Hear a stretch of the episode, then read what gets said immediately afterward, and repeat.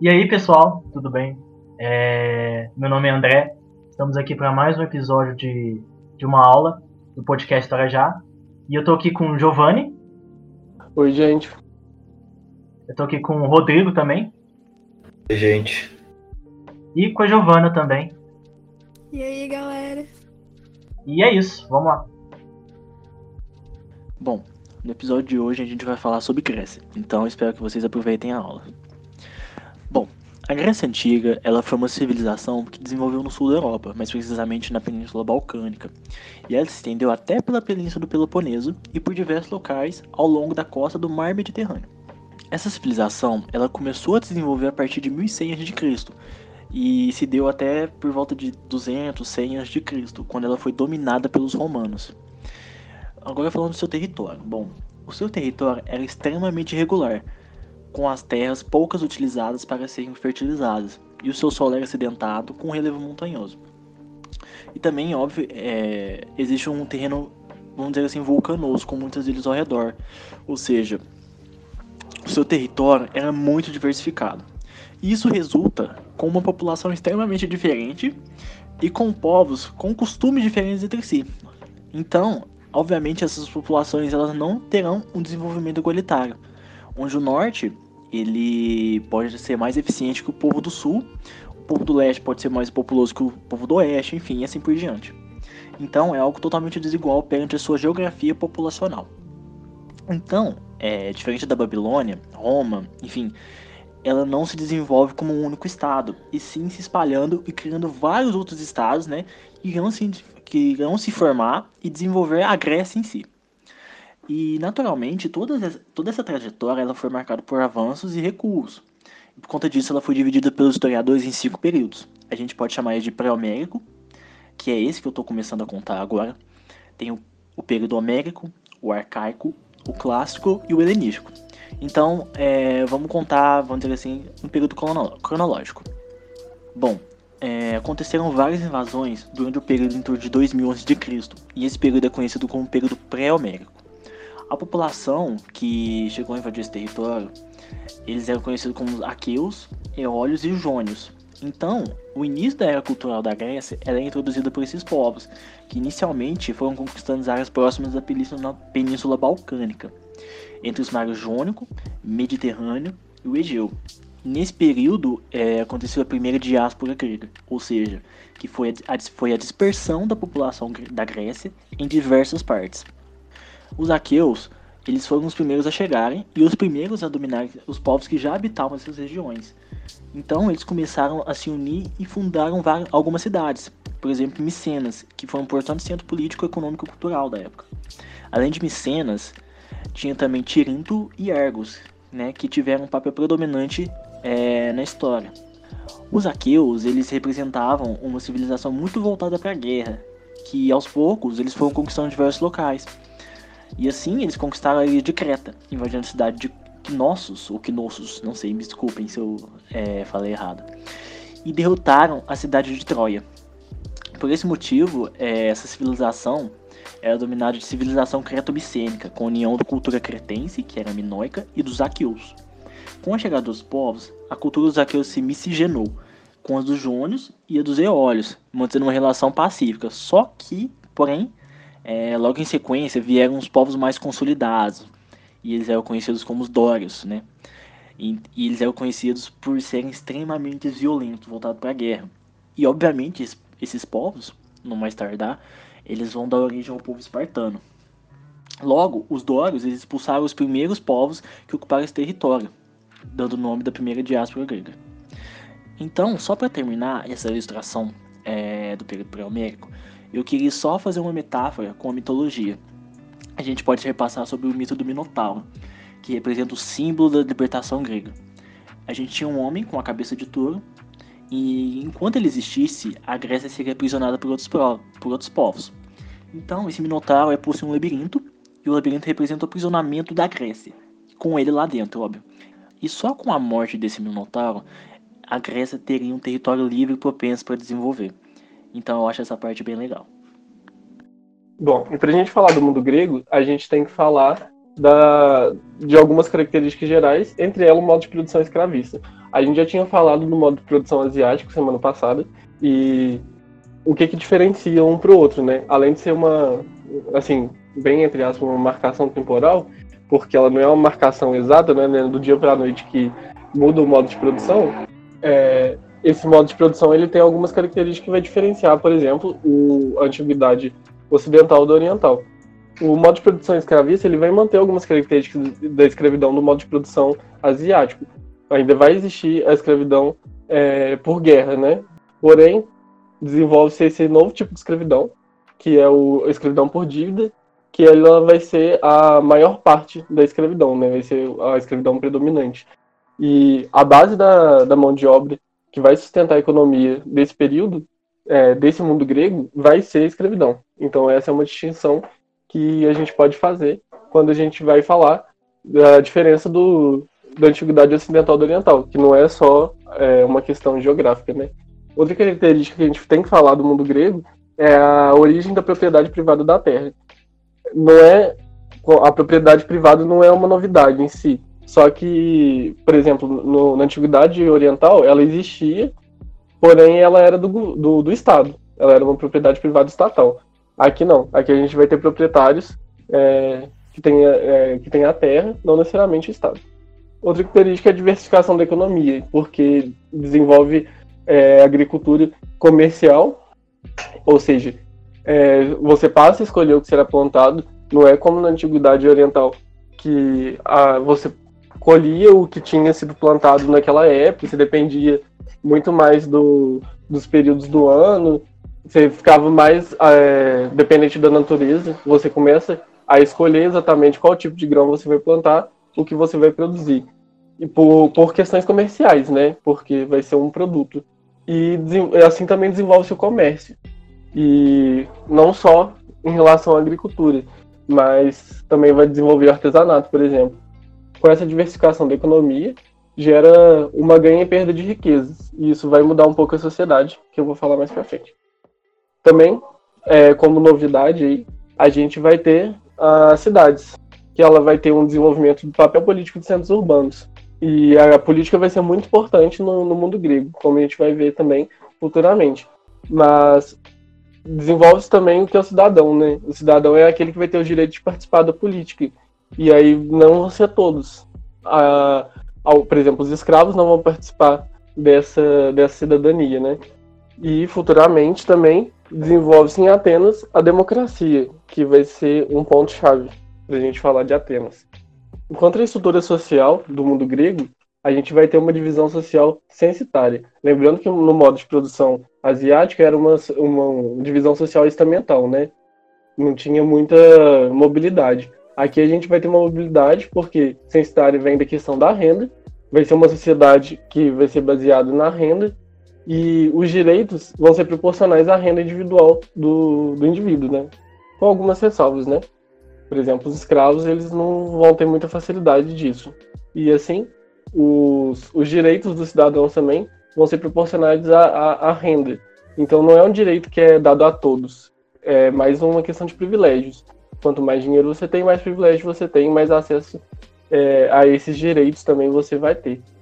A, a sociedade ela vai ser dividida no, no, geral, né? Porque aí depois a gente vai ter que falar é, por polis, né? Quando a gente for falar de Atenas e Esparta, a gente vai dar alguns nomes específicos, mas no geralzão, a sociedade vai ser dividida em três castas, que vão ser dos proprietários, homens livres e os escravos.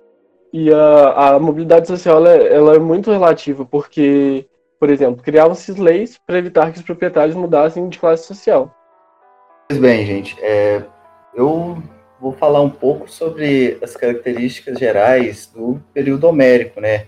E lembrando que o período homérico ele é um dos quatro períodos que se usa para é, dividir a historiografia do, do mundo grego que, em ordem cronológica falando, o, a gente pode dividir ele basicamente no período pré-homérico, no período homérico, no período arcaico e no período clássico.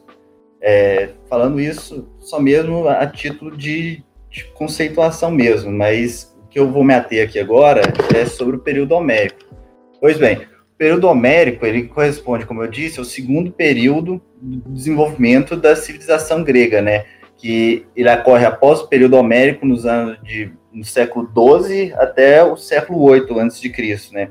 E esse nome é, homérico, ele é dado é, é, devido ao poeta grego Homero, né? Enfim, é, as características de, desse período, é, como eu disse, ele é marcado pela invasão dos povos dóricos na, nas regiões gregas, né? Nesse momento, a sociedade grega, ela sofreu a diáspora, ela é, se esvaziou as cidades da, da Hélade, do aquele período lá do mundo grego. E após esse evento, que pôs fim ao período pré-homérico, a sociedade grega ela passa por uma fase de reestruturação que tem início com o período homérico. É, assim, é, nesse momento, diversas colônias gregas são fundadas, né? E surgem os genos, que é um tipo de organização familiar desenvolvida a partir desse período. É, em outras palavras, esse período marcou a substituição da cultura micênica pela cultura gentílica, né, dos genos. É, as principais características dos genos eram um sistema fechado, autônomo e autossuficiente né, na, na questão econômica, é, de forma que o trabalho ele era coletivo, realizado por membros da mesma família. É, dentro dessa configuração dos genos, é, a figura central é, era o pater, né? Que ele era o chefe, a autoridade máxima dessa organização aí. Ele tinha autoridade tanto política como militar e religiosa. Os gêneros, eles eram sociedades é, patriarcais, cujos membros eles tinham laços consanguíneos é, entre eles ali. E nos gêneros, os bens, é, os bens que eu digo, os bens é, tanto a terra como os bens necessários à produção de, de, de objetos que eles necessitavam, eles eram é, de, de posse comum ali daqueles habitantes.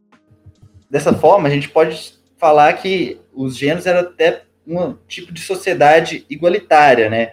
Onde os membros cultivavam a terra e também criavam os animais para o sustento de todos. Mas, no entanto, esse sistema de organização ele entrou em decadência, levando a segunda diáspora grega, né? E a desestruturação dessas comunidades gentílicas ocorreu porque a população foi crescendo e é, necessitando de, como eu digo, é, acabaram tendo novas necessidades que o, o, modo de organização dos gênios não permitiam mais, e necessitou de um, uma nova configuração, né? E isso levou à segunda diáspora grega. Da mesma forma que aconteceu essa primeira diáspora grega, ou seja, a fundação dessas diversas colônias no período homérico, esse fator também é proporcionado com a, a dispersão dos diversos povos, dando origem a importantes cidades-estado, né, na época, como Bizâncio, Marcela, Nápoles. E nesse período homérico que o Rodrigo está falando, a gente também tem um crescimento demográfico dos genos que vai levar a uma escassez de, terras. Como que acontece isso? pelo cinesismo. O cinesismo é a fusão é, dos povos, né? É, o, os genos, que são essas organizações familiares, né? Como o Rodrigo já tinha explicado, elas vão encontrar com outros genos, às vezes, e aí eles vão fazer uma, uma união, né? Por acordo de casamento, e aí vão formar as fratras. O que, são as fratras? Esses grupos de famílias que se tornaram é, um, uma só, né? Naquela região. E aí, com essa formação das frátres, leva ao fim dos genos, né? É, as frátres, elas vão ter essas irmandades, né? É, que não vai ser só um pater. As frátres, elas vão ter as irmandades. É, ou seja, agora não é só um, um pater que manda, mas vão ser vários paters. Então, vão ser um grupo de líderes, né? Isso vai levar a um governo ligar. É, governo de, de muitos, né? Depois, as fratras, elas vão se expandindo também e elas vão encontrar com outras fratras. E aí, elas podem se unir. E quando elas se uniam, elas formavam as tribos. E essa, essa, esse crescimento, ele vai levar a disputas pelas terras, né? Que leva ao fim da economia coletivista e a formação da propriedade privada da terra. É, e só para complementar, que além disso, né, a decadência dos gênios, é, possibilitou uma nova fragmentação social e econômica, né?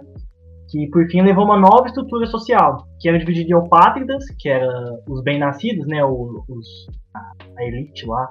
Tinha os gorgóis também, que eles eram os agricultores. E tinha os tetas, né? Que, que eles eram os marginais. E essas divisões sociais, né? Essas camadas sociais, é, a gente tem que ver que elas são uma camada que ela é dividida pela terra, né? Pelo a propriedade da terra. Então, os, os eupátridas, como o André disse, são os bem-nascidos, eles são os latifundiários, eles são os donos das melhores terras.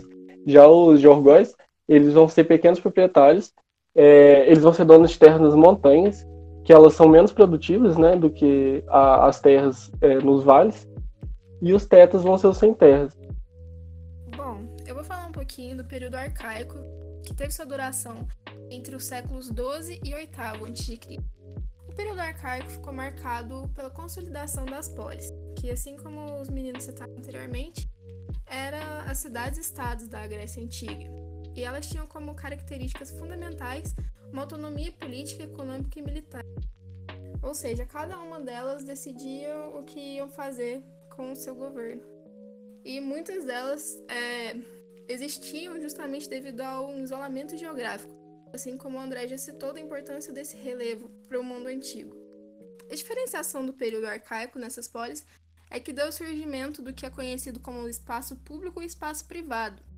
Os espaços públicos são aqueles como praças e as ruas também que tinham nos centros urbanos da cidade, que eram os locais de comércio e de política, onde realizavam as feiras, e os espaços privados, que eram as propriedades de terras, que, assim como o Giovanni falou, não ficavam tão distantes assim desse centro urbano. Era basicamente o centro ficava no meio e essas terras em volta, não muito distantes umas das outras.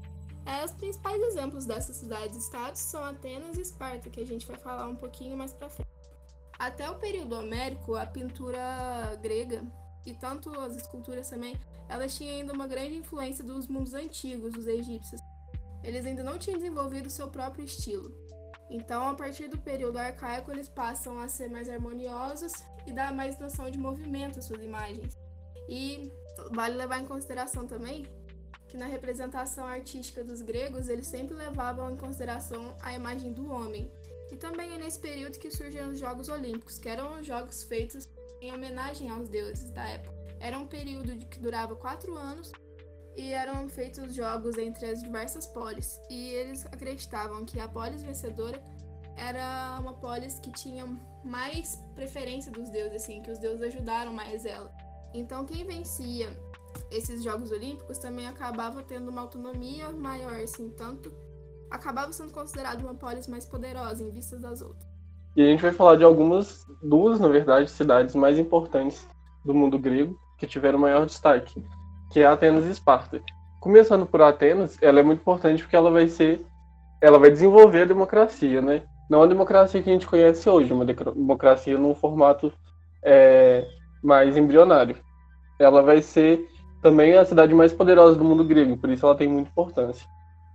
Ela se localiza na Península da Ática, que fica ao norte da Península Balcânica, e ela fica próxima ao litoral. Ela tem uma ligação com o Porto de Pireu mas é importante destacar que ela não é uma cidade litorânea. Então ela depende desse porto, ela tem que chegar ao porto. É, como povo fundador, ela tem os jônios, que eles vão é, trazer para uma marca da cultura ateniense que vai ser a sobriedade e o equilíbrio. Isso vai ser expresso na arte. É, você pode ver nas estátuas, na, na arquitetura da, de Atenas, é, essas características. Falando da sociedade de Atenas, ela é uma sociedade censitária, ela, ela tem a base na renda, mas também essa é importante destacar que essa renda vai de acordo com a quantidade de terra que a pessoa tem, é a propriedade privada da, que, o, que o indivíduo tem. Então, quanto mais terras, mais rico ele é. As caças são divididas em eupátridas, que são os latifundiários, os demiurgos, que são os comerciantes, e os jorgóis, são os pequenos proprietários. Abaixo a gente vai ter os tetas, que são sem terras, e os escravos, por dívida, né? Lembrando. Os eupátridos, demiurgos e jorgóis vão formar os primeiros partidos políticos de Atenas. Os eupátridos formam um partido da planície, que são conservadores. Os demiurgos fazem, é, formam um partido do litoral, que são moderados. Os demiurgos ficam é, próximo ao litoral porque eles são comerciantes, então eles têm maior facilidade de chegar ao porto e vender os seus produtos. Os Jorgóis são um partido da montanha e eles são os mais radicais. Eles são aqueles pequenos proprietários que têm as terras mais inférteis, né, que ficavam nas montanhas, e eles buscavam acabar com essa estrutura oligárquica de Atenas. Os tetas depois, depois se unirão a eles também, nesse partido da montanha. É importante destacar também, como gente já tinha falado anteriormente, que o direito não era igual para todos é, o direito ia muito mais do privilégio, ou seja, as castas superiores tinham mais direitos do que é, as castas inferiores. Falando sobre a evolução política de Atenas, a gente tem que lembrar que, como já tinha dito anteriormente, um gênero, quando se encontrava com outro gênero, ia se formar uma pátria, que depois, se unindo com outra, ia se formar tribos, e depois, com outra união de tribo com tribo, ia se formar os demos. Essa é uma característica da, de Atenas. E aí a gente tem que pensar na, nas formas políticas de cada uma dessas organizações. Enquanto Genos, isso a gente nem pode falar que era Atenas ainda, não era considerado Atenas os Genos, é, eles eram uma forma política de monarquia, né?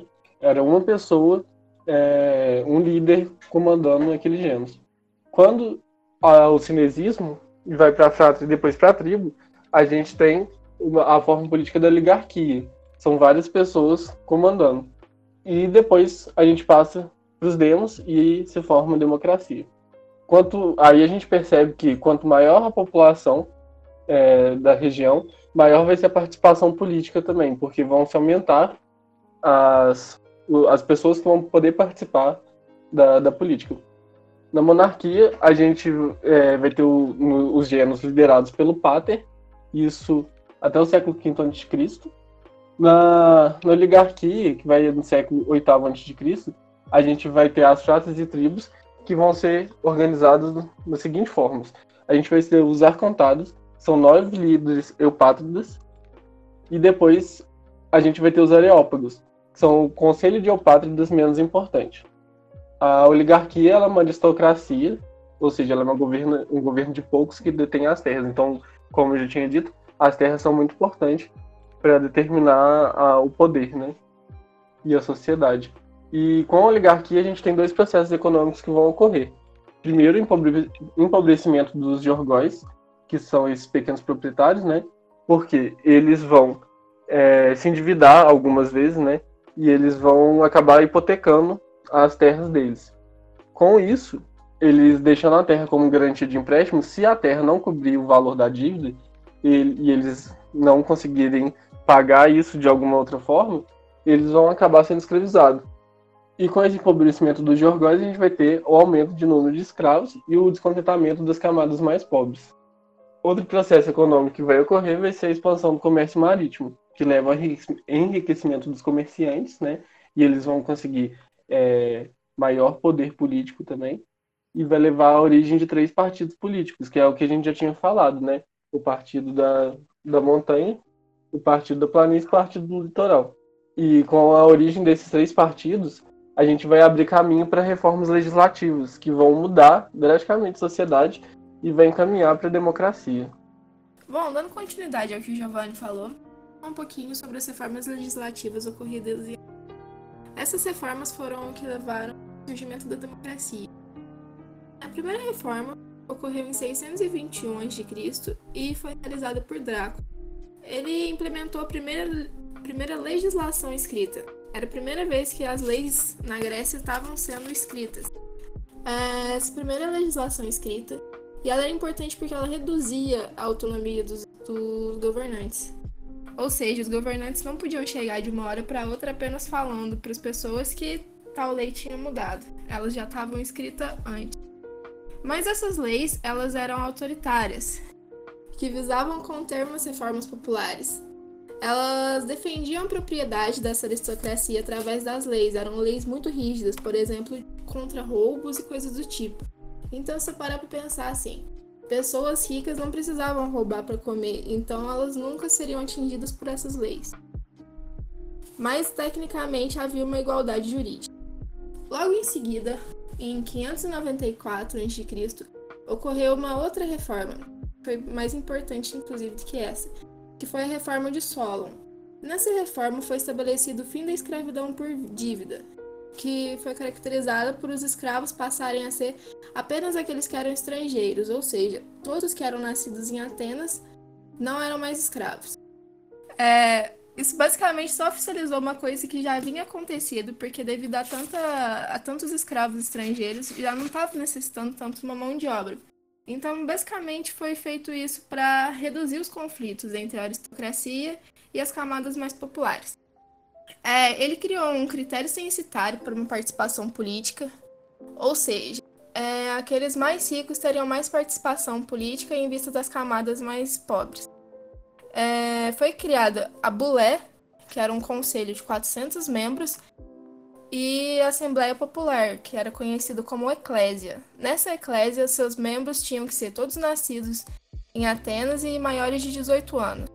Seria uma assembleia que basicamente escolheriam os destinos políticos de Atenas. É, devido ao fato desse direito político só estar disponível para alguns, isso trazia revolta ao restante da população. É, no entanto, os comerciantes, eles, mesmo não sendo tão afetados, eles se juntavam às camadas menos populares, os mais pobres, porque eles não queriam perder sua popularidade. Eles eram uma minoria se comparados às camadas mais populares e aos aristocratas. Então eles queriam se juntar àqueles que eles acreditavam que poderiam favorecer eles futuramente. E essas tensões entre a aristocracia e as camadas populares levaram a um outro tipo de governo, que são as tiranias. Mas essas tiranias são diferentes das que a gente conheceu mais para frente, que são governos autoritários. É, o primeiro desses tiranos foi Psístrato, que governou entre 543 a.C. a 527 a.C. Ele realizou diversas reformas que não deixavam de lado as classes menos favorecidas, ou seja, ele era um governante que tentava agradar a todos para tentar manter uma paz no interior de Atenas. É, depois da sua morte, ele foi sucedido pelos seus filhos, Hiparco e Hípias, que governaram até o ano de 510 a.C. É, no entanto, esses seus filhos foram derrubados por uma aristocracia, porque eles não conseguiam agradar tanto essa camada mais rica quanto seu pai. E depois foram substituídos pelo Iságora, que era um governante escolhido pelos aristocratas, mas seu governo durou cerca de um ano, porque ocorreram diversas revoltas populares, e ele foi substituído por Clístenes, que é conhecido depois como o pai da democracia. Clístenes foi conhecido por dividir a Ática em cidade, litoral e interior.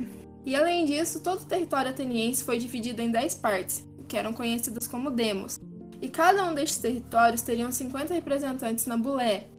E esses representantes seriam escolhidos por sorteios, ou seja, diferente de diferente da antiga Bulé que tinha 400 membros, essa teria 500 membros. E ele também fez uma reforma na Eclésia, que agora tinha um número fixo de membros, teria cerca de 6 mil cidadãos de todas as classes sociais. É, nessa democracia ateniense, seriam considerados cidadãos apenas aqueles que eram homens livres, maiores de 18 anos e nascidos em Atenas, ou seja, eles desconsideravam todos os estrangeiros, mulheres e homens menores de 18 anos também. É... E esses cidadãos participavam de uma maneira direta das decisões políticas, independente de sua renda. Ao contrário dos governos antigos, que dependiam da quantidade de terra que você teria, no governo de Clístenes não importava. É... Os poderes executivos e militares eram designados a 10 estrategos, esses estatregos eram escolhidos pela eclesia com mandatos anuais. Além dessas reformas políticas, Clístenes também implementou o ostracismo, que era um exilamento durante 10 anos daqueles cidadãos que eram considerados perigosos para Atenas.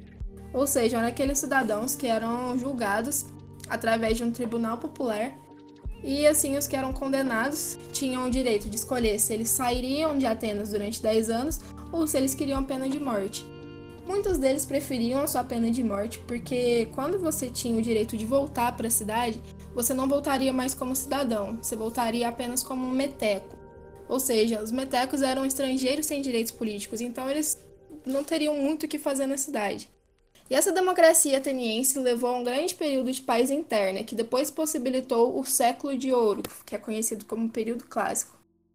É, vou falar um pouco sobre o período das guerras médicas qual foi um período que as civilizações do mundo grego enfrentaram um inimigo externo, o Império Persa Aquemênida, é, que lutaram é, pelo controle da região da Ásia Menor.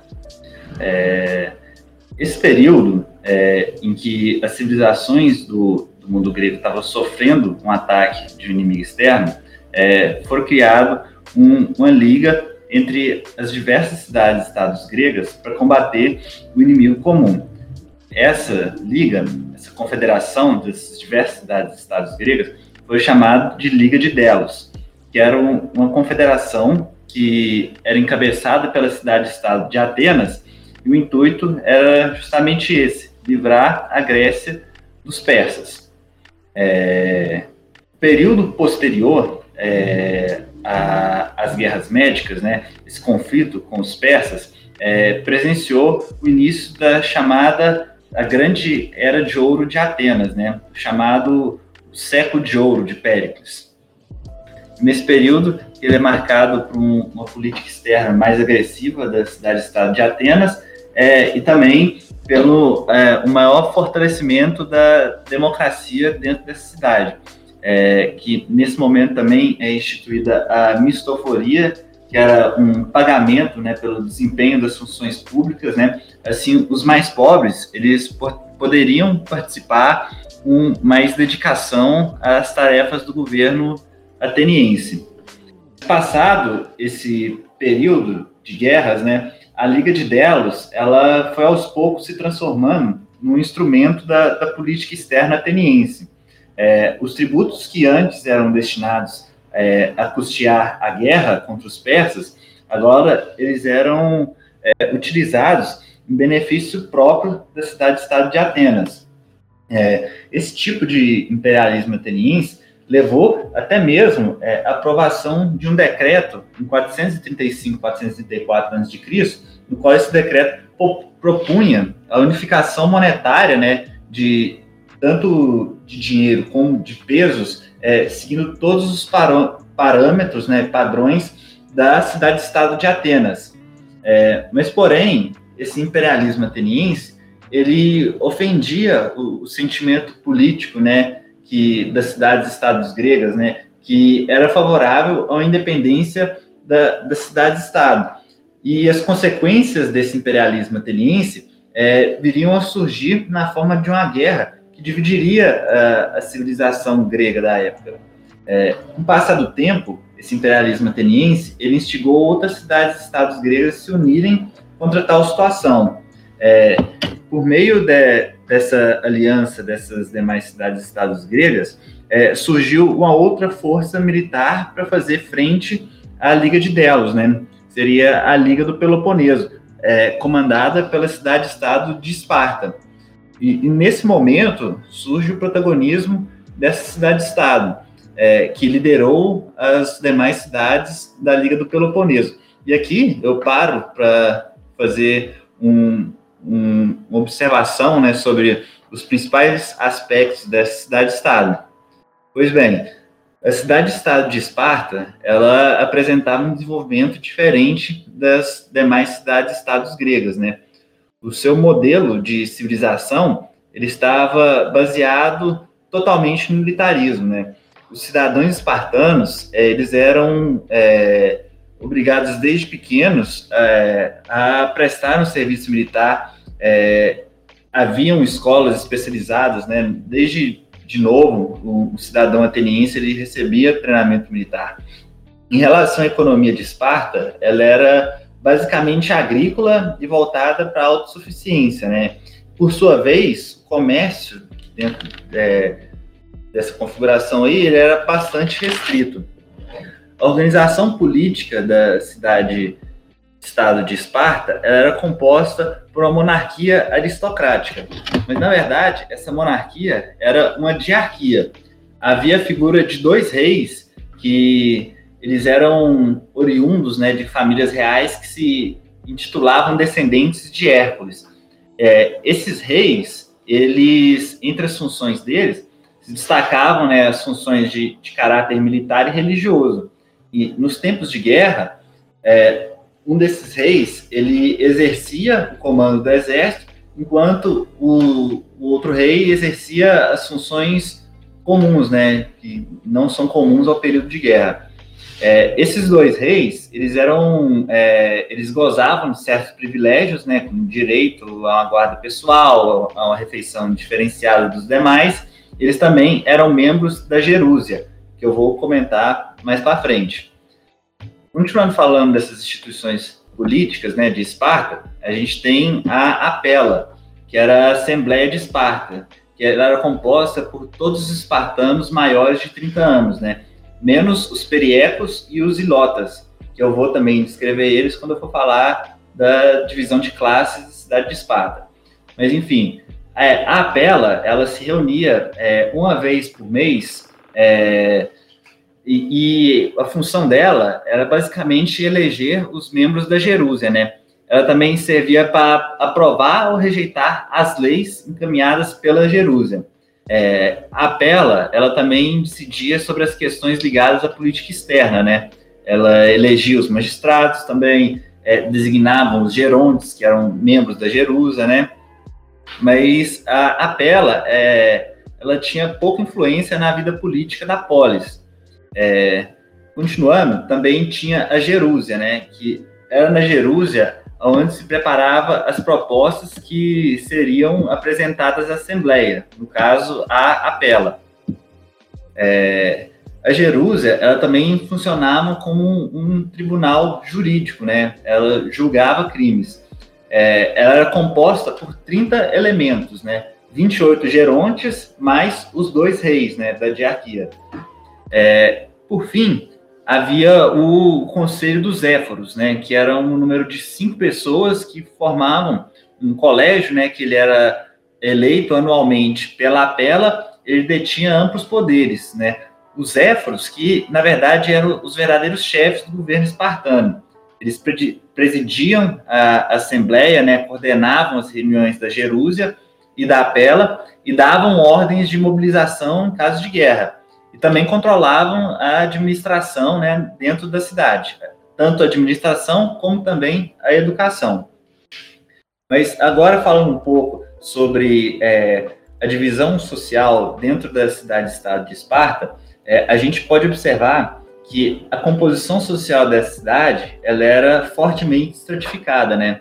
Ela não permitia é, mobilidade social entre os três grupos que haviam e dentre esses três grupos, a gente pode citar, entre eles, primeiro, os esparciatas, né, que eram todos aqueles que eram filhos de pais e mães espartanos, né, e sendo também, eles eram os únicos, né, que possuíam direitos políticos dentro dessa cidade-estado. É, os esparciatas, eles deveriam se colocar à disposição do Estado espartano, é, tanto nos negócios públicos, como também nas atividades militares é, eles é, tinham um, uma educação diferente do, dos outros, é, das outras classes da cidade. Pode-se dizer que os esparciatas eram basicamente a elite de Esparta. Logo após eles, vinham os periecos, que eram os habitantes das cidades da periferia, né? Eles descendiam dos povos que os esparciatas haviam conquistado. Os periecos, eles deviam pagar tributo ao Estado espartano e apesar de serem livres, eles não tinham direitos políticos.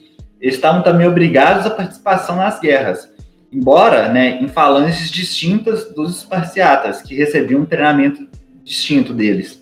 A principal função do, dos periecos, né, a principal ocupação deles, era o comércio e a indústria artesanal. E por fim, a última classe, que seria a classe dos ilotas, eram os servos né, que pertenciam ao Estado espartano.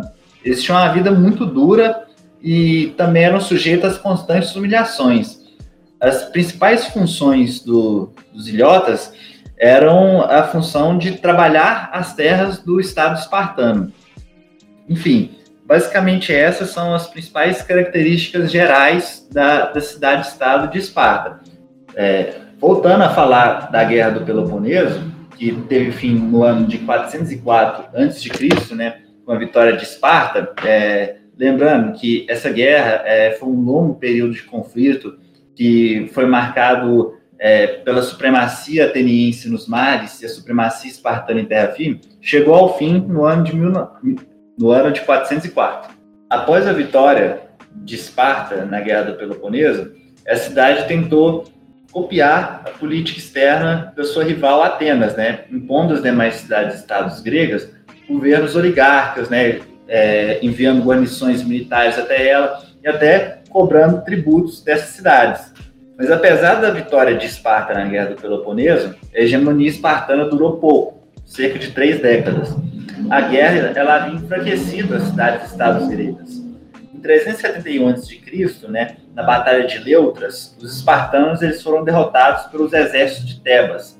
Porém, já em 362 a.C., os atenienses espartanos eles haviam se reconciliado para poder fazer frente à hegemonia de Tebas, que havia tomado o controle que antes pertencia a Esparta.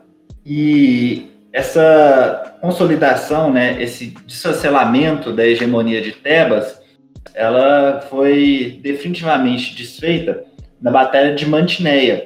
Foi quando a hegemonia de Tebas foi definitivamente conquistada de volta por, esses dois, por essas duas cidades-estados gregas. Mas ao longo desse período de guerras, né, desse longo período de guerras, ele deixou uma cicatriz no mundo grego. E essas guerras, elas enfraqueceram as cidades-estados e ela abriu o caminho para a conquista macedônica, né, das, das antigas cidades-estados gregas. A Macedônia, que até então tinha ocupado um papel periférico no, no mundo grego, agora é, via com, se via com as portas abertas para avançar é, nessas regiões do, do, Peloponeso, da Ática, essas regiões que até então eram controladas por essas duas cidades-estado. E com a invasão macedônica é que começa um outro período da sociedade grega, o período helenístico.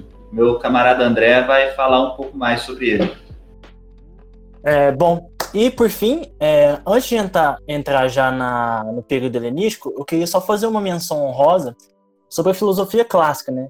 Que a filosofia clássica ela compreende o momento da história da filosofia que inicia o surgimento da, da figura de Sócrates, né? Que é o desenvolvimento de Platão também e culmina nos trabalhos de Aristóteles, né? E esse período ele é marcado pelo amadurecimento da filosofia para uma forma bem mais estruturada e também pelo desenvolvimento da ética e da política, né?